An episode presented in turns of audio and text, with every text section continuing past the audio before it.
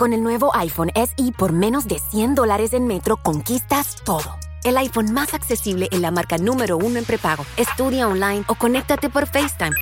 Hola, ma. El iPhone SE lo tiene todo. Cámbiate a Metro y obtén el iPhone SE por $99.99 al canjear el reembolso tras seis meses de servicio con autopago. Metro by T-Mobile. Conquista tu día.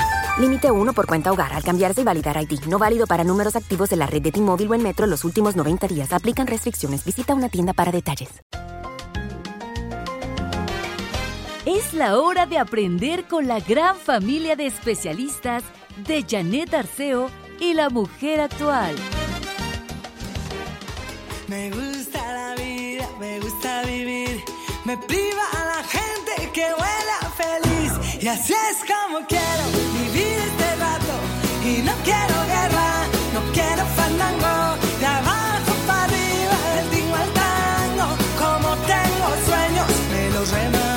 Pregunta, ¿te gusta la vida? Es que esta canción dice eso, me gusta la vida. Mira, si no te enamoras de ella, vas a tener ahí una serie de complicaciones. ¿Por qué ir por la vida así como que, y como que cargándola en lugar de disfrutándola, por complicada que esté? Finalmente, cada cosa que ocurre es un reto y eres capaz de sacarlo adelante, te lo aseguro. Apenas estamos en el segundo día de este maravilloso 2020. Abre bien los ojos, observa, enamórate, enamórate de vivir. Hoy tengo aquí a mi lado a don Héctor Anaya, que bueno, ya me contó todo lo que hizo el día 31, que se comió las uvas, que sacó las maletas, que barrió la puerta de, de la casa. Lo de la ropa interior roja Lo- no, ¿eh? El calzón Eso dorado no. me No. dijiste. me dijiste que dorado. Bueno, sí, dorado. sí. Para, pues, para el billullo, Sí, ¿no? es. No, Bueno. el rojo nos lo ponemos nosotros. Ah, para ustedes nada más. Héctor Bueno. Anaya, feliz Hola. año. Feliz año nuevo y largo. 2020. además. Pues sí. Ahorita nos faltan, y como es bisiesto, Por eso, sí, sí, sí. Pues hay que disfrutarlo. Tenemos, yo digo, un día más para Sí. disfrutarle. Algunos dirán para sufrir. Ay, no, es lo que les Pues digo. sí, Pues, exacto por favor, que no. estás vivo, ¿para qué? ¿Para Pues qué sí. te amargas la existencia? No tiene caso. Héctor Anaya, cerraste bien el año, empiezas Sí, muy no, bien. claro tu calendario a todo lo que da. A Gustaron lo mucho da. los regalos. Pues eso espero que les haya gustado y que lo disfruten también porque pues es un reconocimiento al talento nacional y extranjero, un calendario dedicado a la sobredotación intelectual y con la inclusión de los mexicanos y los latinoamericanos, por ejemplo, ahí si la gente lo ve ahora, podrán encontrar que está incluido León Portilla, sí, porque creo que fue uno de los sobredotados mexicanos, desde luego está ahí ah, también. pues claro, porque ese es Borges. Pues sí, hay claro. Borges y Sor Juana y, y hasta mi Octavio nieta Dafne Paz. también está ahí, Dafne, mi nieta. Ay, qué bonito, Pues sí. qué bueno. Pues sí, y ahí está escrito en diferentes idiomas sobredotado. Está. Eso aparece en diferentes idiomas, está en chino y en japonés. Qué bonito. Eh, bueno, el calendario es eh, hermoso. Estamos a 2 de enero todavía. Si no es. lo has pedido, te voy a hacer la pregunta Quedan muy del poquitos. millón. ¿Sí eh, hay? Sí, poquitos, pero sí. Qué buena noticia. Sí. Para que entonces lleven este calendario para ustedes o para regalar. Si alguno se le pasó pedirlo en es que el noviembre, día en 31 diciembre. se dan cuenta de que ya se acabó el año y no tenemos calendario. Sí. Bueno, pues a ver, ahora cuando se dan cuenta, pues ya. Oye, ya y luego te quedas con el que te dan. Yo agradezco Sí. mucho al señor de la pollería que cada año me regala mi calendario y al señor de la carnicería. Me regalan mis calendarios y lo agradezco mucho. Nada más que ese te ayuda a ubicarte en dónde estás, qué día es hoy. Sí. Pero este calendario es un calendario, es una enciclopedia, te voy a decir. Y te lo digo de todo corazón, lo escribe Héctor Anaya. Él minuciosamente revisa todo lo que escribe y un por qué lo escribe. Sí. Entonces, cada día te llevas algo y luego En la el reverso también hay información. información clara. Por eso te digo, hay de calendarios a calendarios. Para ubicarte en el día, pues todo. Pero pues yo digo que mejor me compro este que está, está 125. Sí, 125 Llévelo, pesos. llévelo. Todavía, todavía. Todavía me quedan calendarios de don Héctor Anaya. Y si lo buscas en las tiendas no lo encuentras. No, Este es, nomás aquí en es la una edición limitada ¿A para dónde? los cuates. Mira, aquí viene el perfil del niño sobredotado Así es, mexicano. pa- para que los papás y los maestros no se confundan y vean cuáles son las características que ese niño tiene y no la confundan. Dice, hiperactivos en un 96%. Así es. Un 90% gusta de armar objetos. para que le detectes. 86% tiene mayor sensibilidad emocional. 93% entabla conversaciones con mayores. Sí, con ¿Qué? adultos, con, ¿Con adultos mayores que su o edad? inclusive mayores, jóvenes, pero 95% se distrae fácilmente. sí. 72% es diagnosticado erróneamente como trastorno por déficit de atención e hiperactividad. Este perfil nos puede ser muy útil, porque a lo mejor eres tu tía, tu abuela, la que dice, es que ahí cabe mi sobrino, ahí Claro. cabe mi hijo. Con razón me lo regresan de tres escuelas, ya lo he sacado de ahí, y tengo aquí a un papá, al que siempre le digo, a Paquito, lo traigo a bajar de un burro, porque, este, bueno, así decimos en mi pueblo, ¿eh? cuando se la ponemos complicada a la persona, a bajar de un burro. A ver, bájate de un burro fácil, ¿no? Está complicado. Entonces, Del burro de planchar me bajo fácil. no, no, no, del burro de... Entonces, uno tiene la obligación de ir a un lugar en donde puedan hacer los exámenes correctos. Claro. Oye, tu hijo tiene tal coeficiente. Entonces, no puede ir a una escuela regular porque siempre los maestros le van a decir, lleve al doctor a que le den medicamento para bajarlo y que es. sea la media. Pues no. Oye, no. Así es. Entonces, este, fíjate toda la información que trae este calendario. Todavía le quedan algunos ejemplares a don Héctor Anaya y están ¿en qué teléfono? En el 55 53 25 25 y los que nos escuchan fuera de la ciudad también pueden comunicarse por correo. Abra palabra 1331 arroba gmail.com. Si te dejas, yo te propongo que cada vez que vienes Sí. saquemos algo de Ah, el no, calendario, claro ¿te parece? sí. Sí, cómo no. Porque como se va a quedar con nosotros Sí, permanentemente, Sí, sí, sí. pero me gustaría que cuando tú llegas Claro. aquí le saquemos algo como lo acabamos de hacer ahora. Exacto, sí está bien. Gracias. Les puedo decir que él que se ha considerado el mayor genio de toda la humanidad es nada menos que Goethe, el escritor alemán, el poeta alemán, el autor del Fausto. Llegaron a medirle 220 de IQ.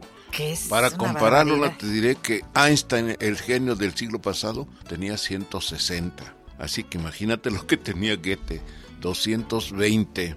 Por eso no nada más hizo el Fausto, sino descubrió inclusive el ingrediente fundamental básico del café. Él, que no era químico, Fíjate. la cafeína. ¿Y sabes qué descubrió también? Que los seres humanos también tenemos separado el hueso maxilar superior, porque siempre se creía que los humanos no teníamos, los animales sí, pero que nosotros no. Y él descubrió por un feto que, que, que abrieron, bueno, que, que, encontraron, que ese hueso se va fundiendo. Cuando nacemos ya nace pegadito, pero el, de pequeños, este, eh, ahí en la vida intrauterina, tenemos ese hueso maxilar separado. Separado del Sí, resto del Eso lo descubrió él, que no tenía nada que ver. Pues era un sabio, verdaderamente. Oye, y esos, esos sabios, a mí hay algo que me preocupa y me acuerdo que se lo pregunté un día a tu nieto, ¿te acuerdas que lo Sí. trajiste al programa? Lo he tenido, Andrew, sí, sí, en diferentes ocasiones y le mando un beso a toda la familia. Eh, le pregunté, ¿y tu vida personal qué onda? Porque uno piensa que los genios están tan metidos en estudiar, en, en leer, en no sé qué. Y él me contestó con una naturalidad, no sé qué tendría 16, 17 años. Me dijo, no, claro, yo tengo mis amigos y me voy al cine y este y, y- y sí, tengo muchos amigos. Sí, de más pequeño jugaba lo que juegan todos los niños, este, a Uno piensa que no, uno piensa que son raritos para todo, que Claro, son sí. puro estudio, puro estudio, y que se aburren con el resto de cosas que hacen los niños de su edad o los jóvenes de su edad. Sí. No, no, no. Es que además también estudiar es una diversión, es otra cosa que Ah, bueno, hay que tú- tomarla. Eso tú lo haces muy bien. Claro. Porque un niño ni cuenta se da que está estudiando etimologías con tu libro de etimologías Claro, para niños, sí. ni cuenta se da el bagaje impresionante de, de- de información que va a servirle toda su vida si estudia las etimologías, porque va a entenderle a todas las palabras. Fíjate, el otro día me sorprendió porque doy un cla- una clase de creación literaria también. En el Centro de Escritores Mexicanos. Así es. Y los niños, que son también niños de 7 a 10 años, uno de ellos me escribió un texto eh, eh, muy imaginativo en lo que hablaba de alguien sin mácula. Se lo acababa de decir como una semana antes, que mácula es Mancha. del latín y que significa en el lenguaje culto, este mancha. En el lenguaje popular es mancha, pero en el lenguaje culto es mácula. Y la mácula es también una enfermedad del ojo, ¿no? Así es, la Así es, sí. Y lo que significa estar inmaculado, inclusive hasta en la religión, la, la Inmaculada Concepción, Concepción. es decir, sin mancha alguna, ¿verdad? Así es. Pues de pronto digo, oye, ¿y esto, esta palabra de dónde la sacaste? Pues de, de tu Claro, clase de etimología, porque claro. además esos niñitos son muy igualados. Luego a veces se enojan los demás maestros porque me tutean, pero yo digo, ¿por qué? Porque te faltan al respeto. Digo, no, me sobran de amistad. El respeto es otra cosa, yo Pues creo. sí, claro. Oye, Héctor, eh, ¿cómo sería entonces el Quijote Sí. ¿Con el mácula? Quijote de la mácula. de la mácula? El Pues Quijote sí. de la mácula. sí. ¿Qué tal? Sería padre, ¿no? Pues sí. Sí. Traes el, traes el vestido en lugar de, oye, traes lampareado el Sí, sí, vestido, sí, ¿no? así Pues, es. Con máculas. Así es, sí, sí. Exacto. Está bueno. bueno. Bueno. ¿qué vamos a hacer hoy, Héctor? Porque Pues- algunos andan muy con mucha flojera. Fíjate, todo lo que hemos vivido en los últimos días y hoy que ya tuvieron que regresar algunos dicen, ay, no, a ver, que, que no te pongas hoy muy abusado a- aquí a ponernos a pensar porque estamos todavía aflojerados. No, no, no. Este, a, a punto de encender los motores. A punto. Pues mira, todavía estoy en- Pues sí. no arranca, no arranca. Amodorrado. ¿Qué se hace? Amodorrado, sí, con modorra. con Aflojerado, ¿no? Sí, también. No, ¿Aflojerado? pues lo puedes decir. Mira, finalmente las palabras se pueden inventar. Y que la gente sepa que quiere uno decir nada más es todo lo que hace falta. Puedes inventar una palabra. Se han inventado muchas palabras. Este, no nada más ¿Pero aflojerado no existe? No, no existe, Con pero... flojera nada más. Pero es como cuando uno marca un teléfono y dice, el número que usted marcó no existe. ¿Cómo no va a existir si lo acabo de marcar? pues sí, Bueno, ya, es decir, no está asignado, no está asignado. eso, sería, eso sería lo Exacto. apropiado, pero no. Ay, me estás poniendo a pensar y hoy no quiero. Ay, ¿no Me va- quieres? uy, hay más de tres que van a decir, pues ¿y cuándo? ¿Cuándo? Me voy al corte comercial en medio de todo este cotorreo matutino de 2 de ¿Ya enero. ves? Cotorreo ya lo acabas de, de usar, pues sí, también. Pues, ¿Te acuerdas de don Héctor Pues sí. Lechuga Sí. y Chucho Salinas que cotorreaban la noticia? Así es, ¡Qué maravilla! Híjole, inolvidables. Y los conocí a los dos. Así, Ujú. Déjame ir al corte comercial. muy bien. Así los chavitos van a presumir. Yo conocí a Héctor Anaya. Ay, bueno, regresamos.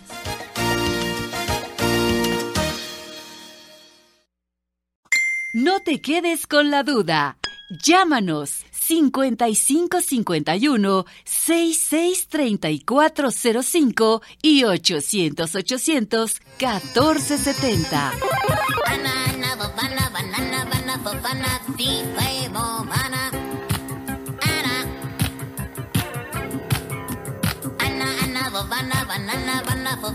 Fife, banana. Ana. Uy, uy, uy. Vamos a jugar. El juego de los nombres. El Burbujas cantando el juego de palabras que antes habíamos escuchado con la cantante original y ahora aquí con Pistachón Zigzag suena padrísimo para presentar lo que sigue en la sección Abra Palabra Así de es. Héctor Anaya.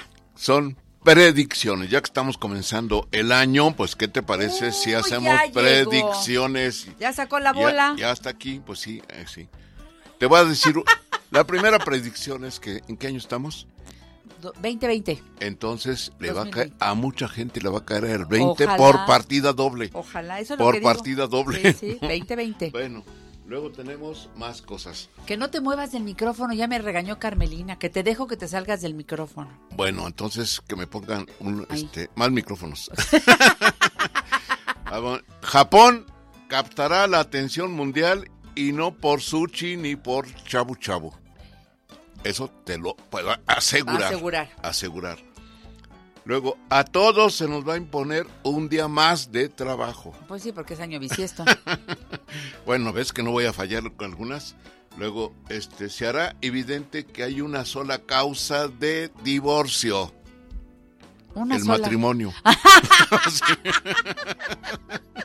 Pues sí. Pues sí, es la única causa.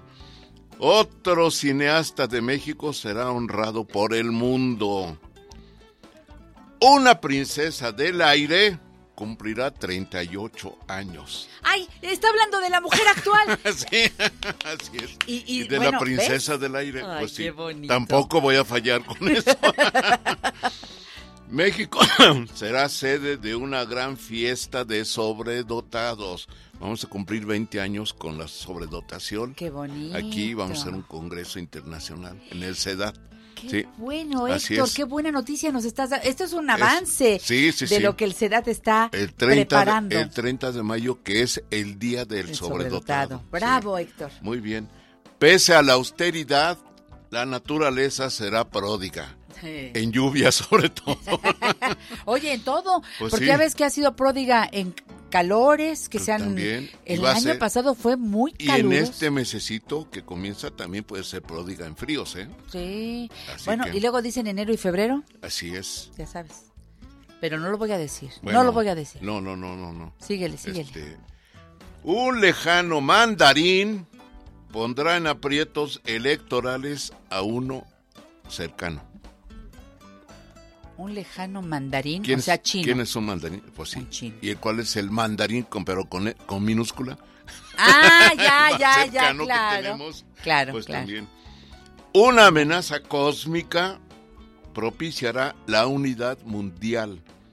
Tú sabes que se ha hablado de que se acerca un asteroide Sí. que puede pegar, no, no en el siguiente año, pero sí se están haciendo ya, preparándose para ver si cómo se desvía o qué se hace. Y no nada más Estados Unidos, sino varias que, varias potencias que pueden este, lanzarle algún, alguna bomba, algún misil, etcétera. Un misil. Bueno, eso es esa, esa me gusta.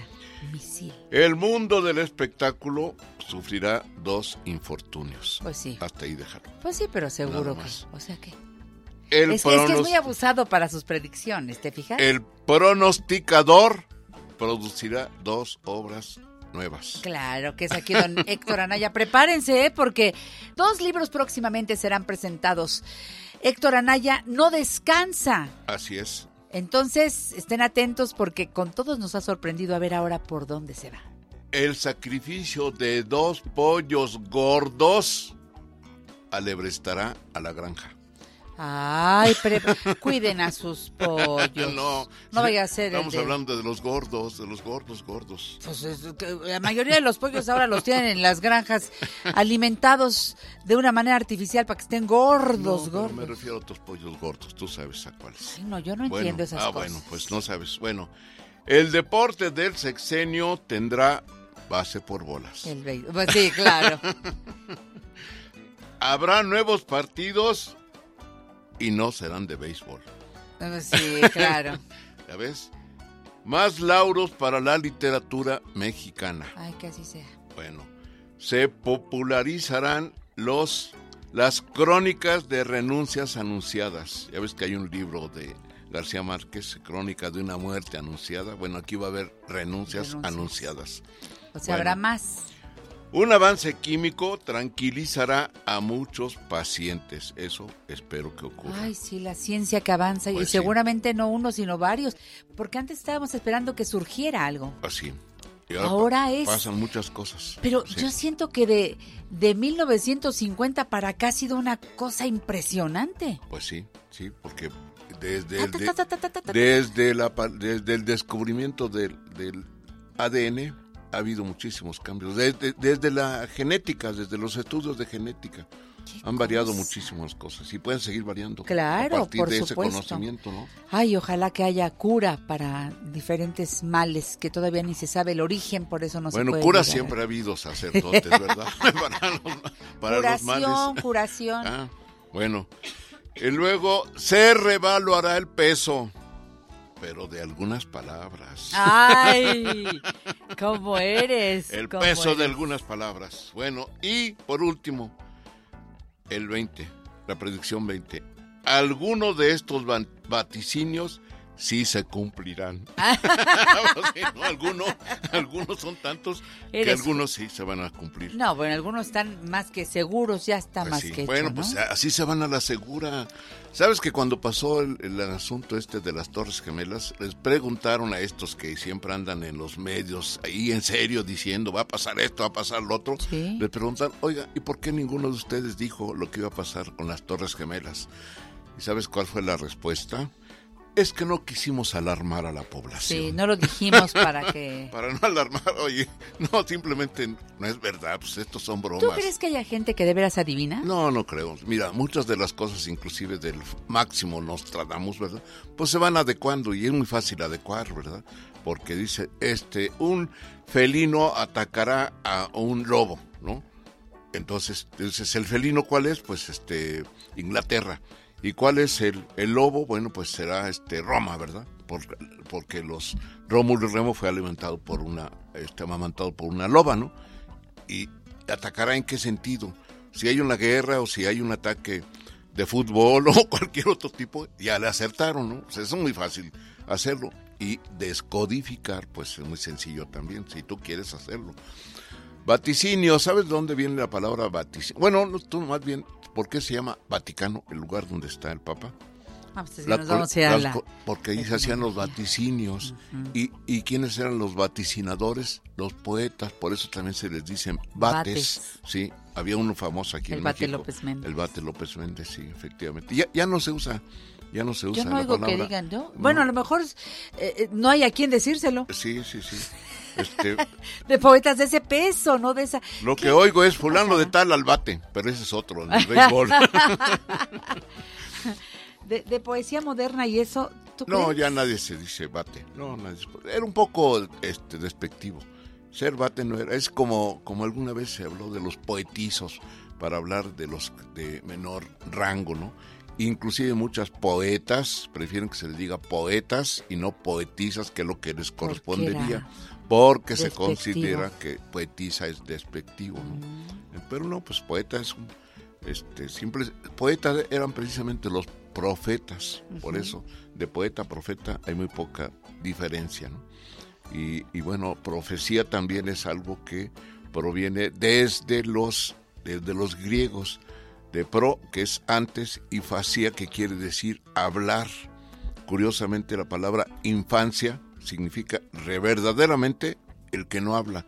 Es decir, la infancia debería terminar al año, al año y medio cuando los niños empiezan a hablar. Pero según la UNICEF, que es la Organización de Naciones Unidas dedicada a la infancia, la infancia dura hasta los 14 años. Lo cual pues hay muchos que ya... A algunos se les prolonga más todavía la infancia. Son niños grandotes, ¿no? Sí, es cierto. Ahí tienes a Chabelo. Oye, Héctor, este, me gusta mucho que, que nos, que nos lleves a, a estos mundos para que se nos antoje. Hoy dijiste poesía, Sí. pero yo cuando pienso en poesía siempre me voy a la, a la de antes. Sí. Fíjate que no, yo, yo no conozco, Sí. y de haber muchísimos poetas actuales muy buenos, Sí, pero no, no, no conozco, digo, no, no me manejo en ese mundo claro. pero seguimos recurriendo a, a poetas que se quedaron para siempre, que, que aparecen en los libros que casi en todas las casas hay, un poemario. Sí. Y vamos ahí a donde está Madonervo y a donde están pues, todos los grandes, ¿no? Bueno, pero sí conociste a José Emilio Pacheco, sus poemas Bueno, de ah, José bueno. Emilio, sí. Acaban de premiar no- precisamente en la Feria del Libro a David Huerta, que es el hijo de Efraín Huerta, que también era un gran poeta. Y David Huerta es un excelente poeta. yo no Jo- conozco más, bueno, nadie. joven es un decir, ¿no? Si son gente ya de 50, 60 años, ¿no? Jóvenes, jóvenes, pues yo tampoco conozco así muy jóvenes, ¿no? Pero recientes poetas sí. Trato a algunos de ellos, ¿no? Mira, Sí. lo del hijo de Efraín Huerta ya me Sí. dejaste ahí con ganas A de David buscarlo. Huerta, búscalo, sí. ¿Eh? ¿Ven? Sí, sí. Qué bonito. Y si hablamos de... ¿Sí te gusta la poesía? Claro que sí. ¿Sabes qué es poesía? no, no te voy a decir lo de Becker, no, sí, poesía sí. eres tú, no. Lo que pasa es que poesía eh, anteriormente entre los griegos era poiesis y significaba arte, creación artística, cualquiera, escultura, pintura, arquitectura, todo eso era y después se le fue dedicando solamente a la literatura, se quedó con el nombre de poesía, pero poesía es todo lo que pueda crearse artísticamente la creación humana. Es más, dentro de la literatura yo les digo a los a los alumnos, ¿saben qué? Lo que no existe es la prosa. Realmente quien escribe bien, quien hace una buena prosa está haciendo poesía. Si tú lees textos de García Márquez, por ejemplo, o de cualquier otro prosista de calidad, evidentemente Es va a encontrar poesía. Qué bonito. Así es. Héctor Anaya, pues bienvenido a este año dentro de la mujer actual estamos con una jiribilla bárbara. Todos. Carmelina, Ivette, Paco, con el único deseo de verte cada 15 días y continuar con Abra Palabra. Pero ya Paco cambió de nombre, ¿no? ¿No es ¿Ya? Máximo? Hace un rato oí que decías que era lo máximo, Es pues ya es lo máximo. Gracias, Paquito, por estar aquí. Don Héctor, hasta la próxima. Hasta la próxima en este 2020. Gracias. Continuamos. Sigue en sintonía de la superación y el bienestar con Janet Arceo y la mujer actual.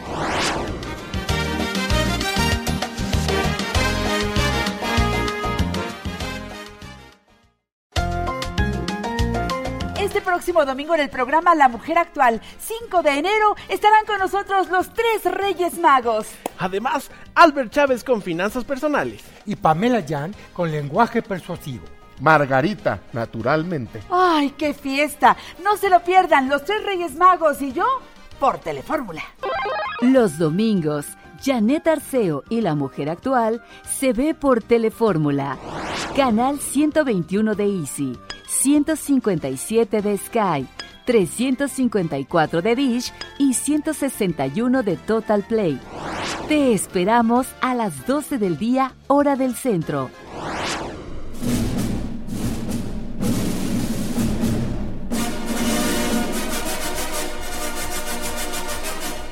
Cinéfilo a la vista. Hoy en La Mujer Actual, en este año nuevo, la presencia de no, bueno, del siempre querido, el siempre eh, informado, este analista de cine, mi amigo José Antonio Valdés Peña, que tiene su programa Cinema Red. ¿Sigues con él, verdad, José Antonio? Feliz Claro año, buenos sí. días. Eso. Claro que sí, con muchísimo gusto, Janet. Muy buenos días. ¿Cómo empieza el año, amigo mío? Ay, pues empieza bien movido. Nosotros tenemos eh, aquí en, la, en, en el Sex Pedregal algo que se llaman eh, cursos de invierno. Entonces es un momento en el que los alumnos se eh, pues tienen la oportunidad de avanzar o de recuperar materias que perdieron por la razón que sea. Y entonces nosotros estamos atendiendo eso ahorita, Janet. Estamos muy contentos, hubo una muy buena respuesta, pero pues muchos que no íbamos a dar clase hasta febrero, pues vamos a dar clase desde ahorita. Entonces en esas andamos, Janet. Pues me da gusto por los estudiantes para que eh, se pongan al tiro como debe ser y con Claro. maestros queridos como José Antonio que dirige la Escuela de Cine y Televisión del Centro de Estudios en Ciencias de la Comunicación Campus Pedregal. Qué gusto recibirte en, en este eh, pues apenas 2 de enero cuando le estamos tomando saborcito al 2020. ¿Cómo lo sientes?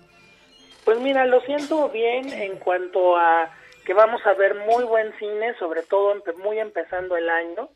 Y eh, bueno, pues los caminos del, del cine mexicano pues siguen igual de, de, de- de- no, ¿cómo, me, ¿cómo te diré?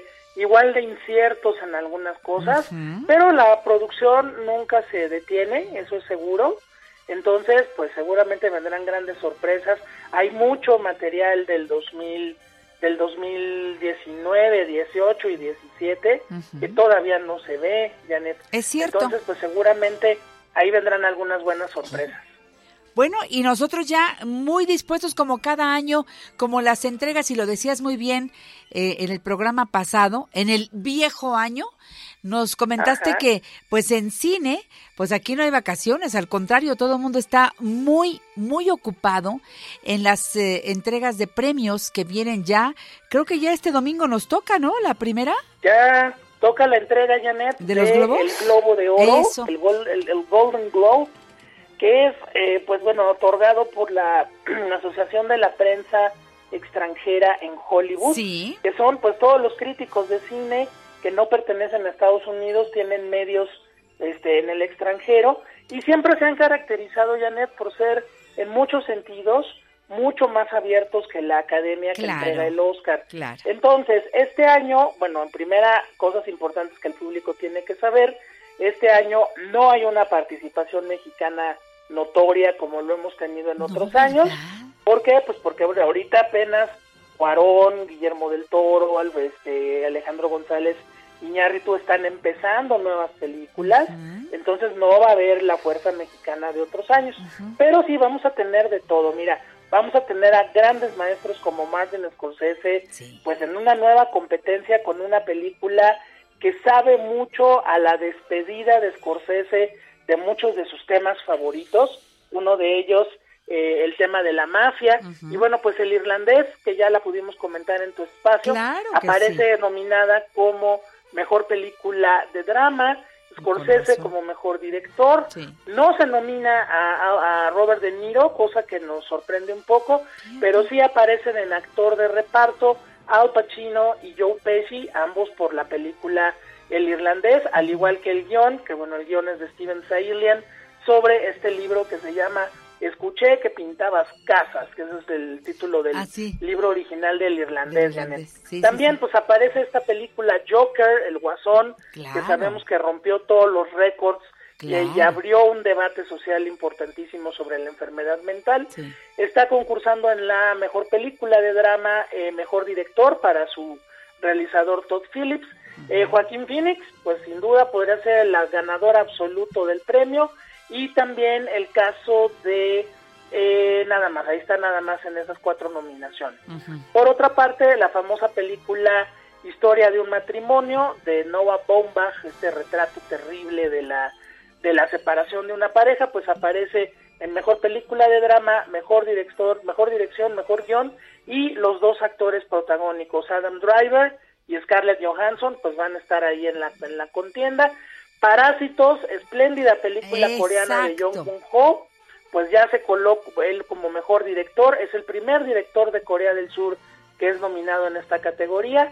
También está nominado en el rubro de guion original y también desde luego en mejor película en lengua extranjera, que básicamente lo tiene ya en la bolsa. Nos da mucho gusto también que Quentin Tarantino, con su fantasía de Había una vez en Hollywood, pues ya se logra colar también en mejor película, mejor director, eh, aparece también Leonardo DiCaprio como mejor actor de comedia, Brad Pitt espléndido también como mejor actor de reparto. Hablando de otros personajes, por ejemplo Pedro Almodóvar, déjame decirte que Antonio Banderas está nominado por la película Dolor y Gloria, esta maravillosa maravillosa película de Pedro Almodóvar, que también está participando en la mejor película en lengua no inglesa. También está por ahí otra película importante, 1917, que ya se estrena en unos cuantos días, Janet, y es una recreación brutal de la Primera Guerra Mundial, que va a impresionar mucho a la gente. La película de Elton John, este Rocketman, pues también anda en el mejor actor de comedia musical para Taron Egerton y la mejor película de comedia musical. Eh, Los dos papas, esta película extraordinaria también de Netflix, como mejor película de drama y el mejor actor, eh, en este caso de drama, también está Jonathan Price, que interpreta el papel del Papa Francisco, y como actor de reparto, pues el maestro Anthony Hopkins, que hace el papel de el Papa Benedicto XVI. Entonces, mira, Janet, lo que podemos dar de estas nominaciones es, eh, pues los grandes maestros, Scorsese y Tarantino, los directores que van emergiendo, aunque ya tienen muchos años de carrera, como Todd Phillips o como el caso de Noah Baumbach, los extranjeros que llegan y hacen y ponen su pica en el cine de Hollywood, como este coreano Jong Bung Ho, pero sin duda el gran ganador, mi querida Janet, es Netflix, porque son la gran mayoría de las películas y la gran mayoría de las series, de televisión que están nominadas son producción de esta plataforma que está llegando a niveles impresionantes de crecimiento. Y bueno, pues si esto ocurre en los Globos de Oro, pues vamos a ver la academia que tendrá que hacer para... Exacto.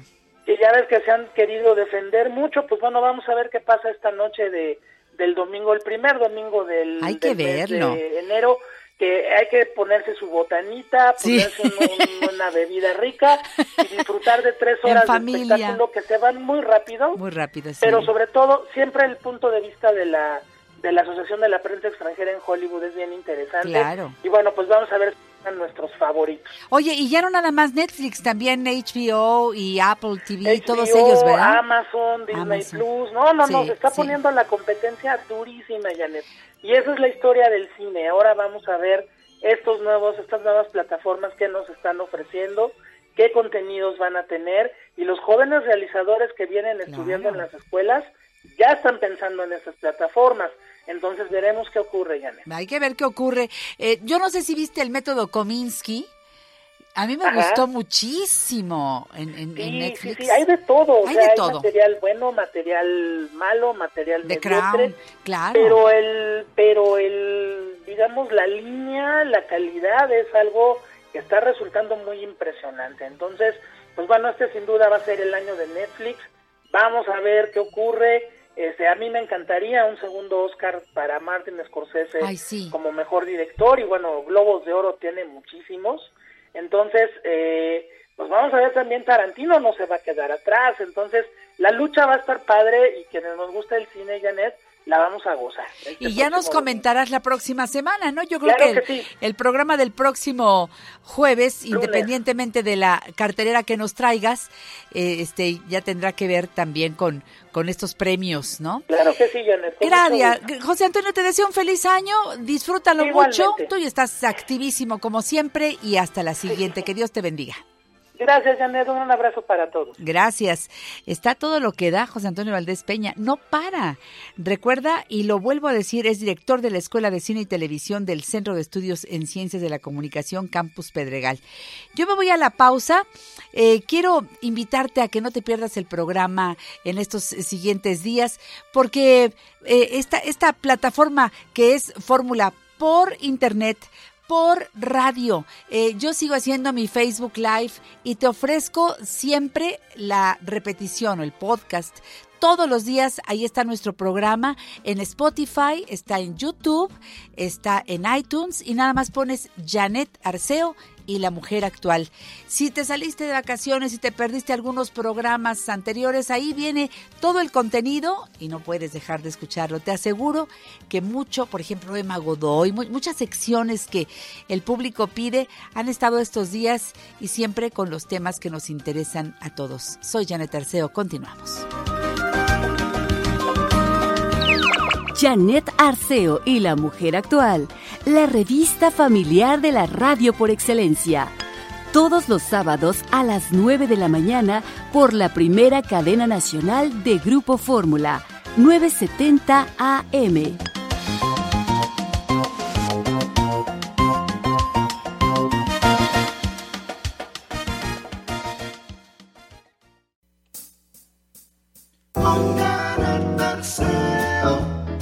A fascinar. La mujer actual es un programa excepcional. Dicen que yo a mi padre le di un disgusto y que mi madre al verme murió del susto porque nací tan fea según contaron porque en el alumbramiento se desmayaron mas no importa tengo ya quien me quiera de verdad. Fea, fea, me dicen por la ciudad. Fea, fea, me encanta tu fejarda, porque tienes una gracia por delante y por detrás, que a pesar de ser tan fea, das envidia a las demás.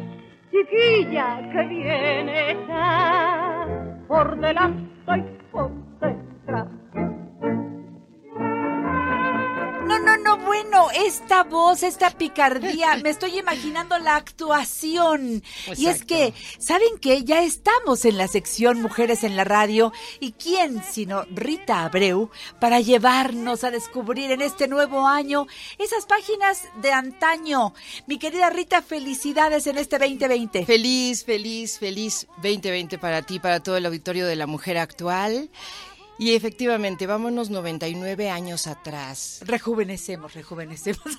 Oye, Janet, con este tipo de mujeres que hacían este tipo de cosas y se divertían como locas hace 99 años, yo te traje unas mujeres de la radio, ahora sí, las pioneras de las pioneras, y pensando en que pues son tus abuelas radiofónicas, como siempre decimos nuestras Sí, bisabuelas. Sí. Fíjense que estamos a punto de que esperamos estar aquí justamente en estos espacios con Janet Arceo celebrando los 100 años de la radio que ocurrirán el año próximo. Ay, qué emoción, ojalá que así sea. Pero bueno, para adelantarnos, hay que pensar que no había radio, el mundo vivía sin ese maravilloso portento que sacudió al mundo, que cambió hábitos, que cambió formas de pensar, que nos trajo un mundo nuevo, que nos hacía entender la vida a través del oído, un medio que amamos profundamente y que seguramente a ustedes que nos escuchan les ha cambiado la vida, los ha hecho reflexionar, los ha hecho atenderse un problema de salud.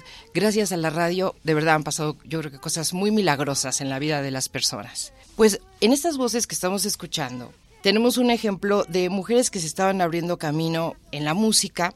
Acabamos de escuchar una voz muy particular que es la de María Tubau, que fue alguien que le hizo digamos competencia o que fue un relevo de María Conesa. María Ah. Tubau también fue española.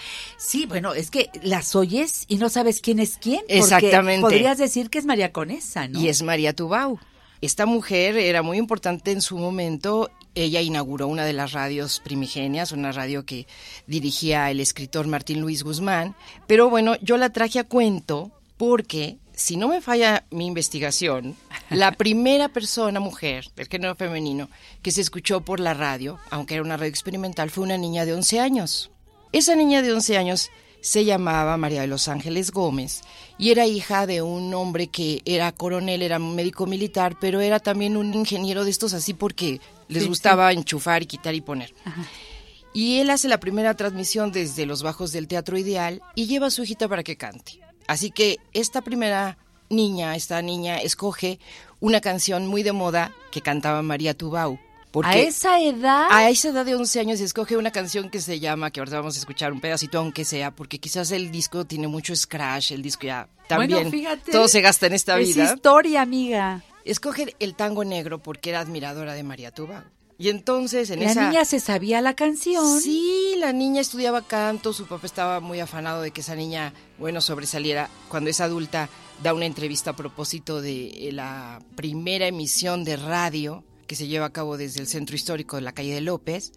Y ella recuerda que eligió a María Tubau porque la admiraba muchísimo y que además admiraba muchísimo al padre José Mojica, que todavía no era padre. Sí, sí, sí. Y era un jovencito de 26 años, Guapísimo. guapísimo. Y él también debutó en la radio en esa primera emisión. Fíjate nada más. Las estaciones, hay que pensar, Janet, que transmitieron unas cuantas horas. Era muy dificultoso todavía ese mundo, ¿no? Esta estación experimental de los Gómez, porque eran dos hermanos, en realidad duró unos cuantos meses, que sirvieron para causar tumultos, para causar disturbios, para hacernos ver que la radio nacía con toda su potencia, que la radio iba a ser pasión, que iba a sacarnos así lo bueno, lo malo y lo demás. Entonces, si les parece, podemos escuchar un pedacito de tango negro. En la voz de No, esta criatura. No, ¿o porque esta criatura pues no destacó en la Pues, música, ¿cómo? ya no grabó ni nada. Pero ¿de dónde Pero sacaste esta belleza? Este es el tango negro que cantó esa criatura, inspirada en María Tubau, y fue la primera voz femenina Es que la- pasó por radio. Piensen en eso, que era la que estaba cantando una niña de 11 años, fue un éxito de 1926 y aquí la vamos a escuchar con Rosita Quiroga. Rosita Quiroga con tango negro.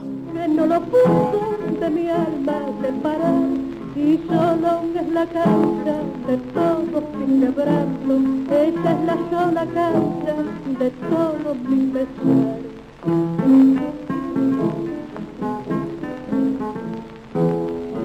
Jugóme una negra traición a otro querer se entregó. Tan negra tenía su alma de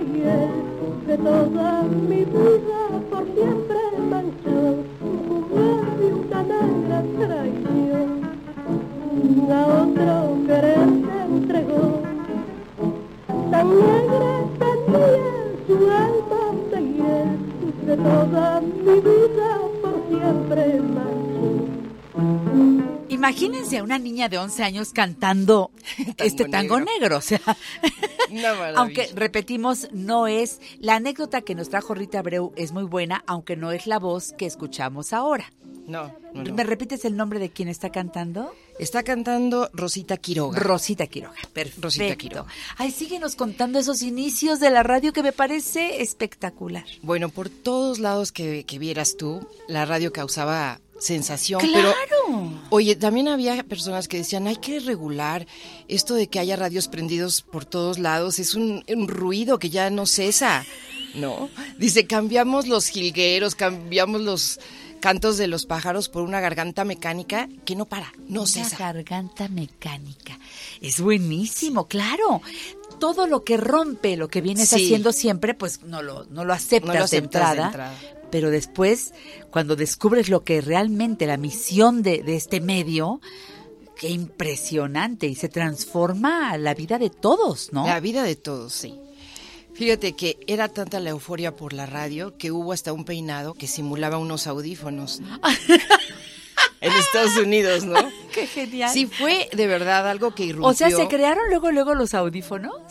Parece que en los primeros, primeros años, tú para escuchar la radio no podías escucharla así tan en directo porque tenía mala calidad, entonces te ponías unos audífonos Ah. para oír mejor, ¿no? Como ahora, ya ves que Bueno, volvimos a eso. teléfono, es lo que te quiero Sí, decir. sí, sí. Eh, y está la campaña que me encanta de que todos traemos un radio en la mano sin que uses tus datos, simplemente buscas el, el icono del, del eh, radio, conectas tus audífonos, Sí. los demás no tienen que enterarse de lo que estás escuchando y tú ahí ya estás conectado al programa que más te guste, ¿no? Exactamente. Eh, Entonces estamos regresando al origen. Estamos regresando Rita. al origen. Rita Abreu en La Mujer Actual. Síguele, Rita Preciosa. Bueno, pues yo quisiera hablarles de las mujeres actuales de esos años 20, para seguir diciendo, y para también comentarles que parte de lo que pues más deslumbraba y impresionaba de la radio es que se consideraba que era un medio que incluía a ricos y a pobres, que incluía a niños y adultos, porque esa, esos primeros años, los años 20 del siglo XX, inmediatamente hubo programas para niños, inmediatamente se pensó en que la radio podía incluso alfabetizar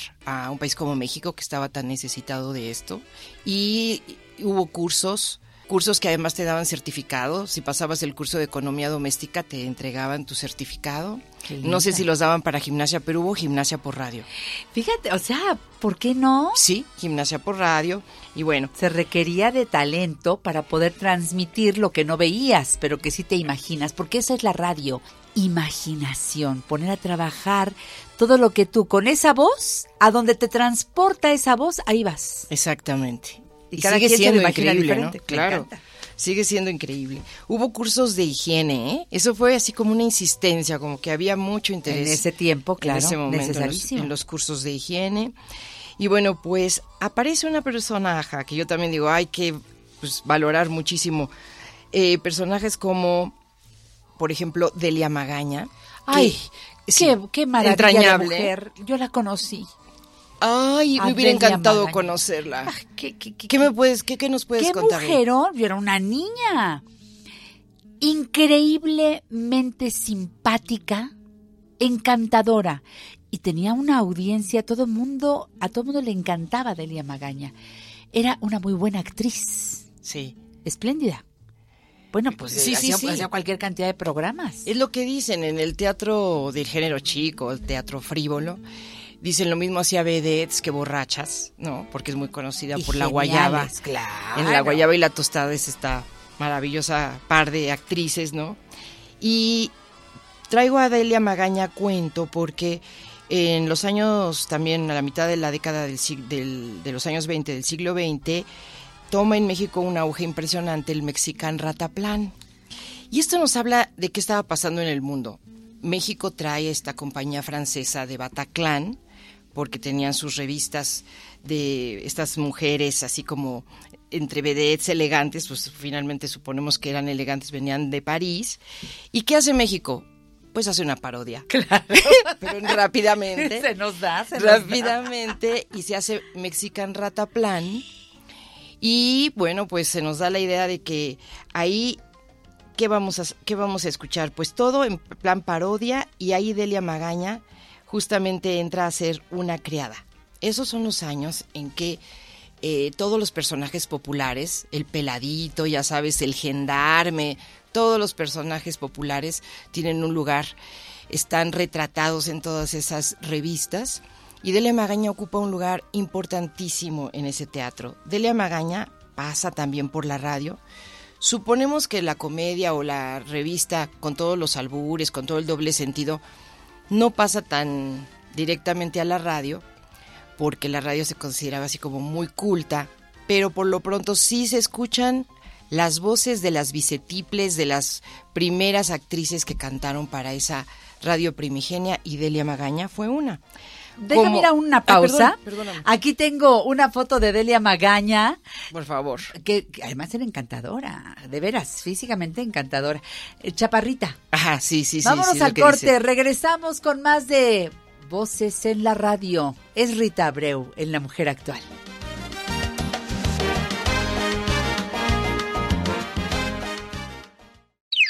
En La Mujer Actual, enriquecemos tu tiempo. Llámanos 5551 663405 y 800 800 1470. No soy flor del mal ni del cabaret. Yo soy Nicolás que se huyó de casa y se echó a perder.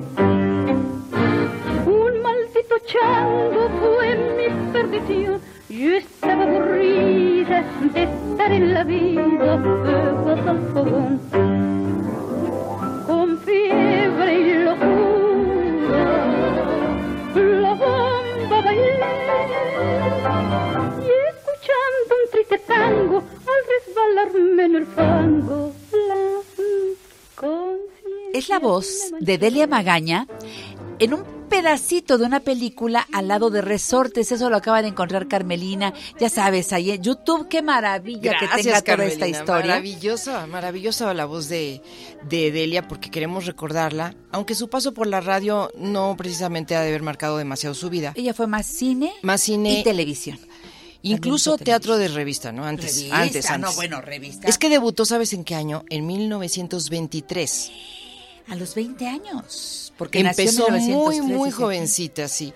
Empezó muy jovencita. Y es un gusto hablar de Delia Magaña porque tú la conociste y yo me muero de envidia de eso. Me hubiera encantado, de verdad, ver- haberla visto así como tú que la oíste hablar. Pero fue por una película, en alguna película, no me acuerdo en cuál, no sé si fue en Los hijos que yo soñé, creo que sí. Salía Delia Magaña, entonces convivimos más porque pues en lo que filmamos la película, pero yo era una niña como todos los chamacos que salíamos ahí de de ese Ay, de verdad. ¿eh? la señora era hermosísima. Es que no te perdiste de verdad en ninguno de estos personajes. Entre Pues a una muchos cosa y otra, eso de empezar de chiquita, que bueno, eso de empezar de chiquita, que te dio una oportunidad padrísima. ¿no? Bendito Dios, bendito sea Dios. Bueno, ¿qué más nos quieres recordar Bueno, de ese tiempo? yo Estamos hablar- hablando de los inicios de la radio. Sí.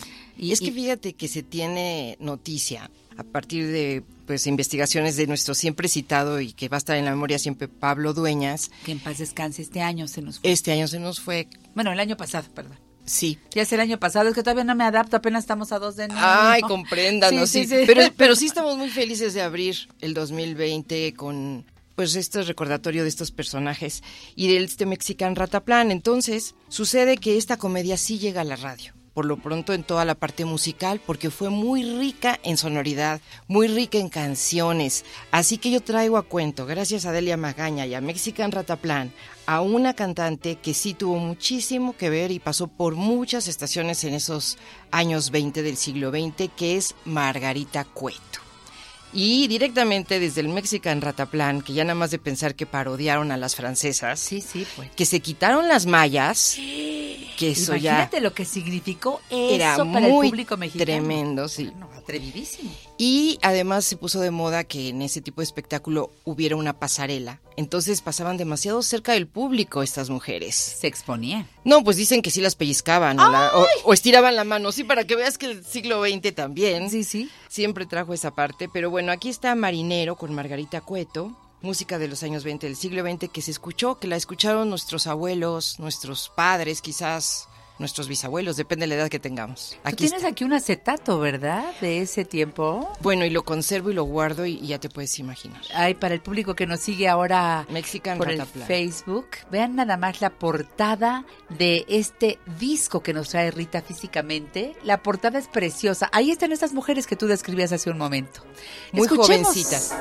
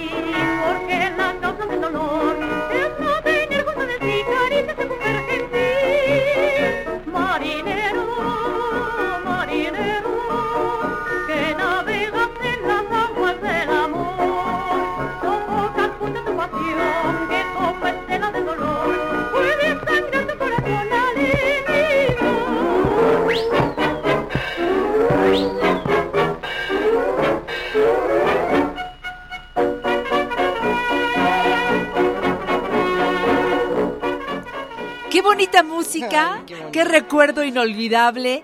Esta canción Marinero que muchos de ustedes se sabrán, ¿eh?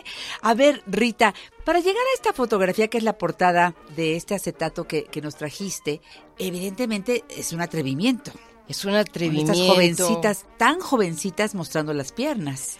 Mira, nos hace pensar en el camino de las mujeres, ¿no? En que la mujer actual, ahora sí que para hablar de tu programa, pues ha pasado por muchas etapas, han sido actuales. Ellas fueron actuales en su momento, decía Carlos Monsiváis, que eran las primeras rebeldes del siglo XX, que fueron mujeres que abrieron camino, que les costó trabajo, que les costó los pellizcos en las piernas, que les dio el público, que les costó seguramente faltas de respeto, pero seguramente se divirtieron y también intentaron hacer arte o hacer un entretenimiento de alguna manera. Y yo lo traigo a cuento porque tuvo su resonancia en radio, pero ellas en sí tienen está dentro de este disco que fue un disco que editó la Dirección de Culturas Populares y una historia que alguien retoma porque visita el asilo, ¿te acuerdas de las actrices, de los actores, el asilo de, de Landa? Sí, claro. Y ahí recupera dos La casa testimonios del actor. de la casa del actor. Ahí recupera dos testimonios de estas mujeres que cuentan que sus mamás estaban aterradas de cómo iban a salir en Enseñando esta pieza, enseñando las piernas y sin mallas. Mira, eso les provocaba todavía Sí. con mallas. No, la pierna vestidita, pero la pierna pero la pierna desnuda. Hombre. Entonces dice que dos españolas, dos madres que eran de origen español, dicen, no, no, no, no, no, nosotros les vamos a hacer el vestuario y se van a conseguir unas telas y a pintarlas para que fueran otra cosa y que el empresario, que era José Campillo, les dice, díganles a sus mamás que sí, que se lo van a poner. Y por supuesto que a la hora del estreno salen sin ese, esa ropa extraña que han de haber hecho estas mujeres y salen como las vemos aquí. Que eran como una especie de chorcitos, como puedes ver, ¿no? Sí, bueno, Porque- pero casi, casi podría decir unas bermudas. Porque Casi. tan- un short es muy cortito, ¿no? Estas son unas bermudas y aún así esto ya causaba pues un gran impacto. Todas es. con su sombrerito, muy coquetas, muy lindas, con el Sí. maquillaje de ese tiempo, ¿verdad? Exactamente, sí. Vestidas de blanco. La Que era- fotografía es blanco y negro, evidentemente. Sí, exactamente. La ceja que era muy delineada, muy delgada y muy marcada, ¿no? Muy negra. Y siempre la boquita roja, la boquita De corazón. muy pintada.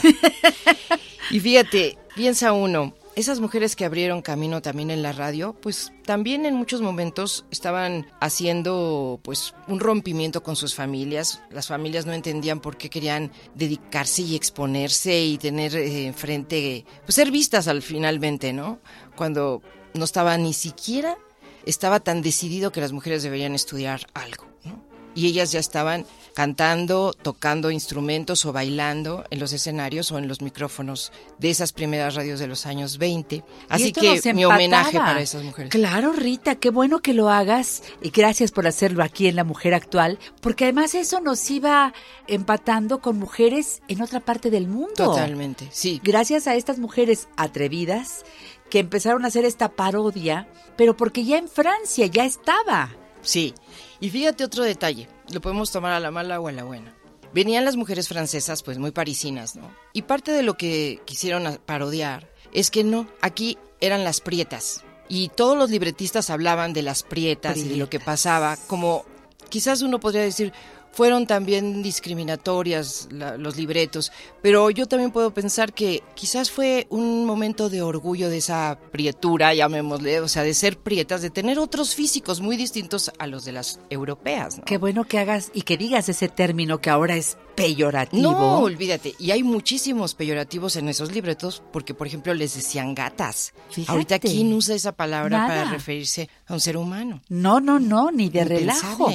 Pero fíjate, me acuerdo que cuando ya empezaron los programas en W y demás, gente y locutores como Raúl Leonel de Cervantes, etcétera, gente que presentaba a las artistas en la radio, en el verde y oro, en el azul y plata, le iban poniendo mote a las cantantes. Sí, sí, tienes toda la Y así razón. nació el barítono de Argel, a Pedro Vargas, que también tenía un mote muy característico, y Agustín Lara, el Flaco de Oro, etcétera. Me acuerdo cuando Raúl Leonel de Cervantes presentó a La Prieta Linda. ¿Te acuerdas? Sí, sí, claro que sí. Y claro bueno, sí.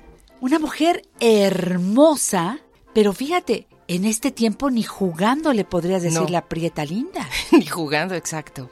Y ahí era exaltando esa cualidad.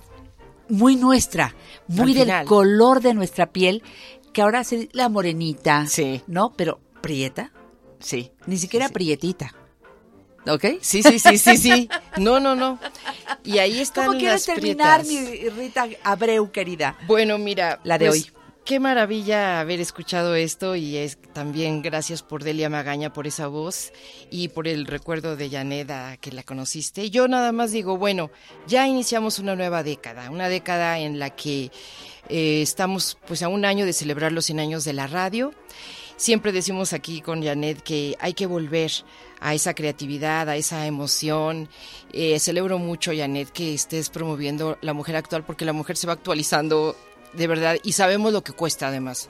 Sabemos lo que implica esa actualización, llamémosle, ¿no? Así que pues bien para todas esas mujeres que están en esa tarea eterna de la actualización. Gracias por todo, Janet. Gracias por todo el aprendizaje también en la radio. Y yo diría, ojalá y tengamos más humor. Eso nos hace ¿no? falta. En la radio, sí. De Ojalá acuerdo. volvamos a- a- al humor. Gracias Rita Abreu, magnífica locutora, productora, guionista de Radio Cultural y Educativa, coordinadora de Radio México Internacional, autora del libro Damas con Antifaz, Mujeres en la Radio 1920-1960. Búsquenla y busquen a Rita en el Facebook como Rita Abreu Vargas. Así es. Gracias mi Rita y hasta la próxima. Y feliz año a todos. Feliz año, amiga. Feliz año, Janet. Continuamos. Marinero,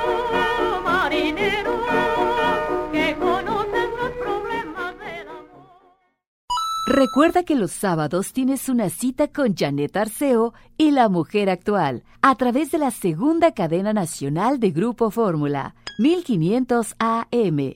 Te esperamos a las 7 de la noche, hora del centro. México, México, quiero gritar fuerte, qué bonita nación. México, México, Desde el año pasado que no sé nada de él, pero ya está aquí, como es costumbre todos los jueves en La Mujer Actual, un rato para preguntarle a dónde ir en la Ciudad de México. El autor del libro Las 365 experiencias que debes vivir en la Ciudad de México, Juan Luis R. Pons. Feliz año, Juan Luis, ¿cómo estás? Muy feliz 2020, Janet. Eh, feliz, feliz, que sea primero para ti, para tu familia, todos los tuyos, con mucha salud antes que nada, porque ya después con la salud, pues te buscas todo lo demás, ¿no? Así es, así es. La verdad es que sí, cuando uno no la tiene, la valora el doble. Ay, qué rico. Bueno, pues todavía algunos están así como empezando a, a tomarle el sabor al año ya laboralmente hablando, algunos hasta el próximo lunes. No sé cuál sea tu caso, o tú más bien disfrutas más que trabajar, ¿verdad? No, bueno, yo, yo regreso formalmente a la oficina el próximo lunes. ¿sí? Eso, la mayoría. Entonces, eh, pues ya puestísimos. ¿Tú cómo, cómo vas de propósitos? ¿Cómo te fue la noche de Año Nuevo? Muy bien, sí me comí mis uvitas, todo muy rico. Y sí, como quedamos, la primera de ellas fue para pedir y confesarte que prometerme trabajar cada vez más y con mayor entusiasmo por este nuestro México, preguntándome lo que me decía un colaborador del programa antes de que terminara el año, ¿qué país quiero? porque con que lo pensemos, trabajaremos para alcanzarlo, ¿no crees? Así es, y yo creo que eso para los que nos escuchan en las diferentes ciudades de- de- del país y evidentemente los que nos escuchan en la Ciudad de México, empieza calle a calle, barrio a barrio, y yo siempre se los diré en, en cada jueves que estamos por acá y que tenemos la suerte de estar en contacto, es eso, el recordar que empieza todo desde nuestra casa. Queremos un mejor país, pues hay que empezar por nuestra casa, nuestra banqueta, nuestra calle, nuestra colonia y evidentemente nuestra ciudad.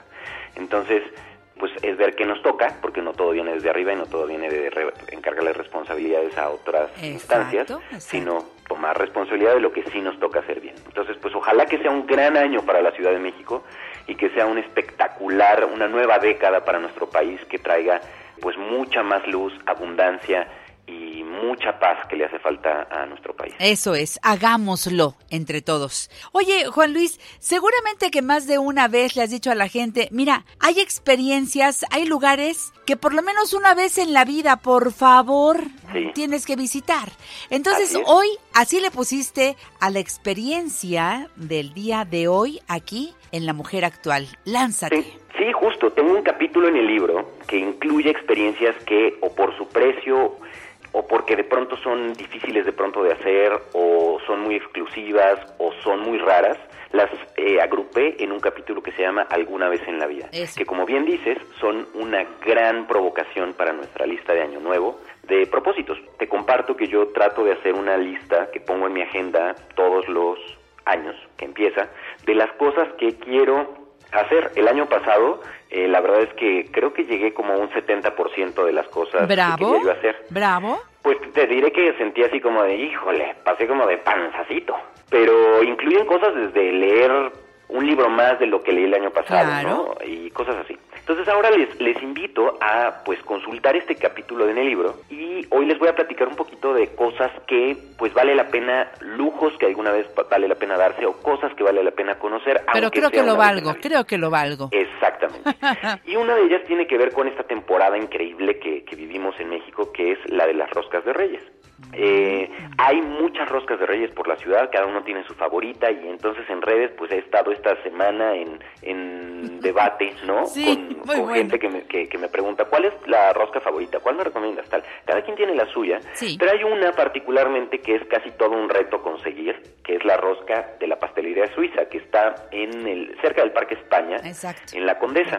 ¿Y por qué es tan difícil? Porque en primera el costo es alto y en segunda porque se hace una fila que honestamente cuando uno pasa dice, bueno, pues ¿qué regalan? Y al contrario, no, no regalan nada, es un proceso de producción particular que se hace, es una pastelería artesanal que no tiene sucursales y que entonces la gente va buscando una cosa particularmente, que es su famosa rosca rellena de nata. Es Viene famosísimo. primorosamente empacada en una eh, caja de color rojo, de cartón rígido, y de verdad la, la fila se hace por varias cuadras frente al Parque España. Entonces yo les invito a que, si no la han probado alguna vez, ejerciten su paciencia, su tolerancia, Fórmense. vayan con tiempo, eh, no vayan en coche, porque, porque Claro. es un problemón estacionarse por ahí En bici. en bici y que se vayan con calmita y que se hagan la tarea de decir, bueno, vamos a ver qué tal está y que me cuenten si les gustó o no les gustó, la prueben alguna vez y sobre todo que si se sacan el muñeco como les pongo en el libro, pues cumplan y pagan los tamales y nos invitan, ¿no? Y nos mandan unos a la cabina.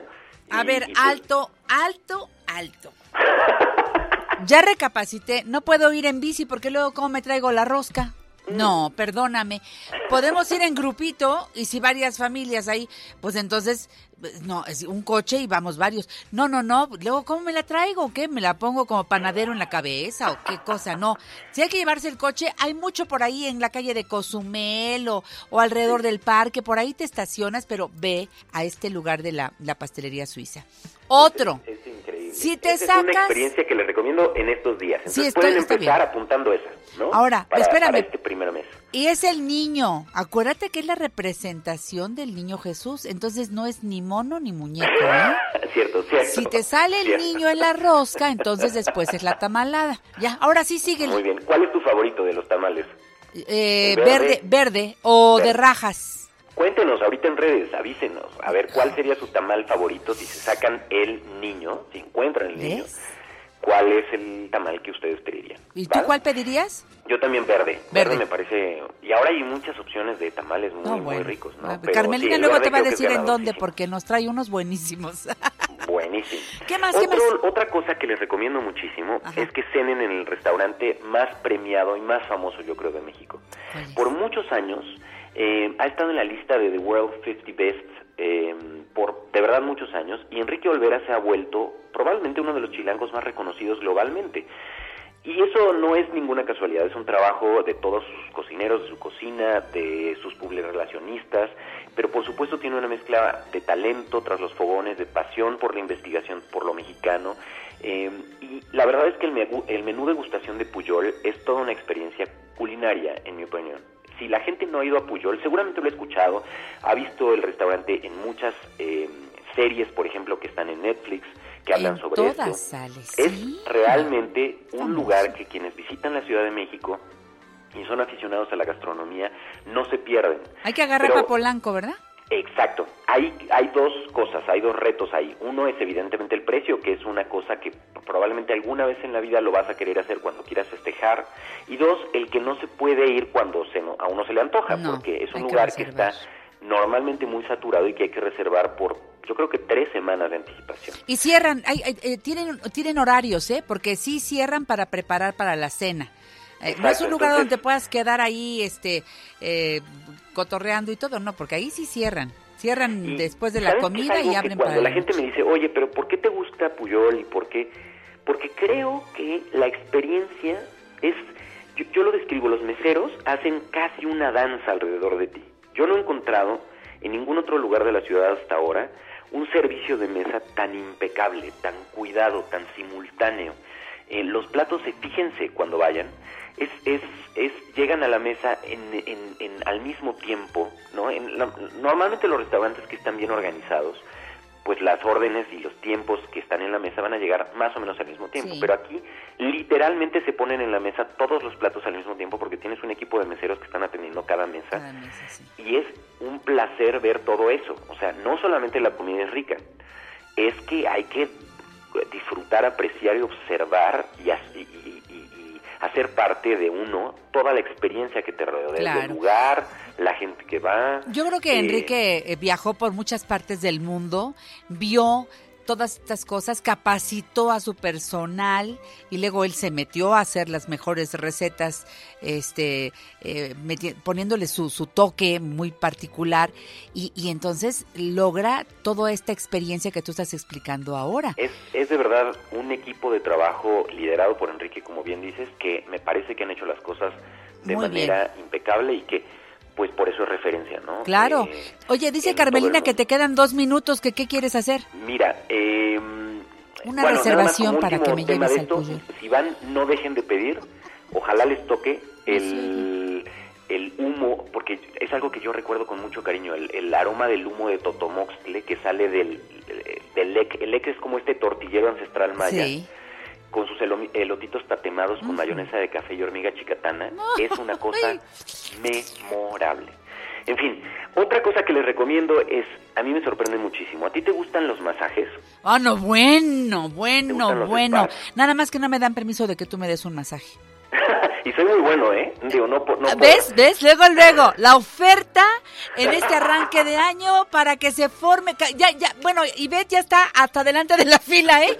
Y luego porque Sí, no, me- nos ganó a Carmelina. Y a- bueno, a ver, ¿qué nos traes de regalo? Mira, eh, hay un spa, hay mucha gente que me sorprende en México que dice, no, la verdad yo nunca he ido a darme un masaje. Ay, sí, cómo no. Yo nunca he ido a un spa. Hay que ir.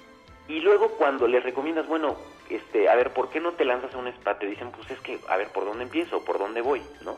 Yo les quiero recomendar un spa que está al lado del departamento de muebles de una tienda departamental. ¿Tú creerías que eso existe Cálmate, ¿qué, país? ¿qué te pasa? ¿Qué- no, se me hace que este es un plan con maña. ¿Quién sabe a dónde me quieres llevar? Sí, a- a- a- al departamento de blancos. No, no, para nada.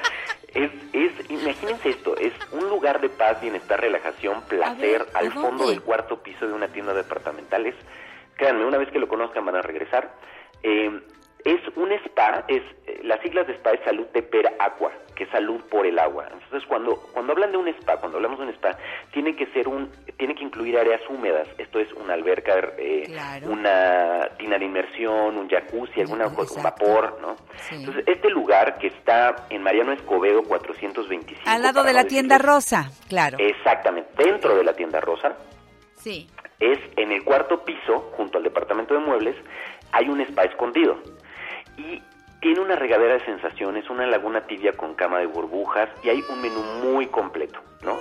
Además de que está bien raro y bien original, yo considero y he probado muchos spas en la ciudad que es uno de los mejores, que es ideal para una primera vez o para los adictos a masajes como yo. Súper, bueno, pues con esa información nos vamos. Qué bárbaro, qué arranque de año contigo, Juan Luis R. Pons.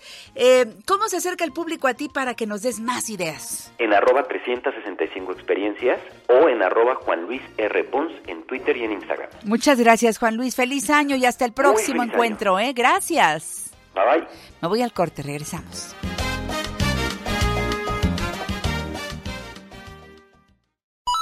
En La Mujer Actual nos ocupamos de tu bienestar y el de toda tu familia. Comunícate con nosotros 5551 663405 y 800 800 1470.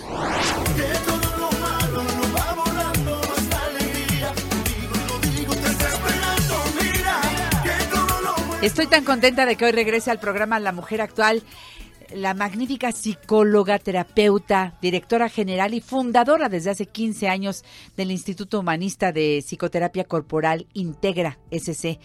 Ella es la doctora Marilenka Bailey Jauregui, promotora de desarrollo humano en diferentes universidades. Qué gusto verte, Marilenka. ¿Cómo estás? Pues muy contenta de estar aquí otra vez con ustedes. Muchas gracias por la invitación y feliz de estar hablando de las emociones y lo psicosomático, que es como parte de mi de mis temas favoritos. Este, a mí me suena muy fuerte cuando vas al doctor, quieres un diagnóstico y entonces te salen con que tu enfermedad es psicosomática. Y uno dice, ¿y ahora qué hago? ¿Verdad? Porque el doctor, es que su gastritis, es que su colitis, es un problema psicosomático. Ajá, y, y ajá, ¿no? ¿Qué tengo que hacer? ¿Qué quiere decir eso? ¿Me lo puedes explicar, doctora? Pues intentaremos. Mira, eh, psicosomático significa siempre un trastorno psicológico o emocional que tiene un efecto físico con consecuencias eh, en el organismo de alguna manera. Entonces, las personas que trabajamos con psicoterapia corporal sabemos que todas las enfermedades y toda la, salud tiene que ver con lo psicosomático. No podemos separar esto es psicosomático, de esto es mental, de esto es eh, social, de esto solamente es alimenticio, etcétera. Hay una integración de, de todas las cosas. Pero cuando un gastroenterólogo, como dices, o un cardiólogo, o tu ginecólogo te dice es psicosomático, lo que significa para él es no hay causa muy aparente, digamos, Física. infecciosa, física, te rompiste un hueso, algo como muy evidente, y entonces lo tuyo es mental, o lo tuyo es emocional, o lo tuyo es psicológico. Entiéndase, vete a atender con el terapeuta, vete a atender con el psicólogo, o bájale al estrés, que esa es otra que dicen, no bájale al estrés, sí, pero ¿cómo se hace eso? Otra vez voy a decir, ajá. Es buena recomendación, ¿no? Pero Sí. es como come frutas y verduras. Sí, claro, si fuera tan fácil, Claro. eh, todos, todos tendríamos un muy buen nivel de salud, ¿no? Entonces, esto siempre nos lleva a decir, ¿cómo que es emocional si está en el estómago? ¿Cómo que es emocional si está en mis pulmones? Y creo que este es un fundamento de los problemas de salud pública a los que estamos enfrentados todo el tiempo. No nos parece importante la vida emocional. En nuestra cultura la vida emocional, lo que estás sintiendo ahorita, no es importante versus lo que tienes que hacer, versus lo que tienes que despachar, lo que tienes que atender. Siempre la vida tiene como mucha más prisa y las exigencias, ¿no? Entonces, Las lo que cosas que tienes que resolver urgentemente. Ur- Todas son urgentes y todas son para ayer y además si no, loser, ¿verdad? O sea, eres, Exacto. eres una, ay, pues ponte, ponte a hacer algo, ¿no? Entiendo. No te puedes poner en tu hamaca a ver qué sientes y es como, ¿cómo es posible que no podamos aprender a estar como seres sintientes que somos de origen? A saber qué estamos sintiendo y necesitando a lo largo del camino. Es decir, mientras trabajo, mientras me relaciono contigo, puedo saber, esta persona me cae bien, eh, estoy teniendo hambre, creo que descansé mal. Tengo que poder leer los signos, los síntomas que me da mi cuerpo como la máquina que es. Es decir, como puedo leer algunos signos en mi coche, cuando se prende una lucecita, significa aceite, aguas, ¿no? Nos- no estamos educados para leer eso. Entonces, lo que nos hemos dedicado como sociedad es, bueno, y desde luego en las familias y en las escuelas, es a posponer los sentimientos, a anestesiarlos, aplastarlos, a reprimirlos, a quitarles importancia, tanto en hombres como en mujeres. Cierto. Quizá unos, unos, unos y en las mujeres otros, ¿no? Entonces, pues como no son importantes, pues no hay que pelarlos. Y entonces los vamos posponiendo y arrastrando y arrastrando hasta que se convierten en un síntoma físico, en una sintomatología, en una enfermedad, ya sea en un órgano, en un sistema, y desde enfermedades como me dio un catarro a enfermedades psicosomáticas más avanzadas como el cáncer, etcétera, ¿no? Entonces dice la OMS que el 90% de las enfermedades son psicosomáticas y son muy tradicionales para sus El 90% de las enfermedades son psicosomáticas. O sea que empezaron en una emoción. Sí. Pero que no tuviste tiempo de reconocer y se o, fue haciendo o no más tuviste grande. el valor, o no tuviste la- el- el- a veces el, el medio ambiente que, que apoyara el, pelar tus sentimientos. Si en una familia los sentimientos son tachados, pues es obvio que vas a aprender a no pelarlos. Claro. O sea, es obvio que... Entonces... Eso es lo de menos, sí. Aquí la cosa es, somos psicosomáticos, como somos psicos sociales o psicosexuales. O sea, es decir, no podemos como decir esto es y esto no es, ¿no? No, no, no es tan cartesiano, no es tan separado el asunto. Todo el tiempo soy sintiente, todo el tiempo tengo un cuerpo físico, todo el tiempo soy pensante, etcétera. Entonces, en esta visión más holista de la psicoterapia humanista corporal que, que, que trabajamos, vemos que somos uno. O sea, no puedo yo decir esto no es psicosomático. También hay lo somatopsíquico, es decir, lo que funciona al revés. Por A- ejemplo, A ver, explícanos. voy caminando y me golpeo el pie fuertísimo y me duele muchísimo.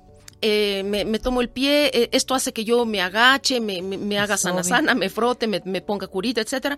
Y eso, obviamente, mi estado de ánimo lo va a cambiar. Me voy a poner más triste, voy a llegar más tarde, se me va a romper el zapato, lo que tú quieras.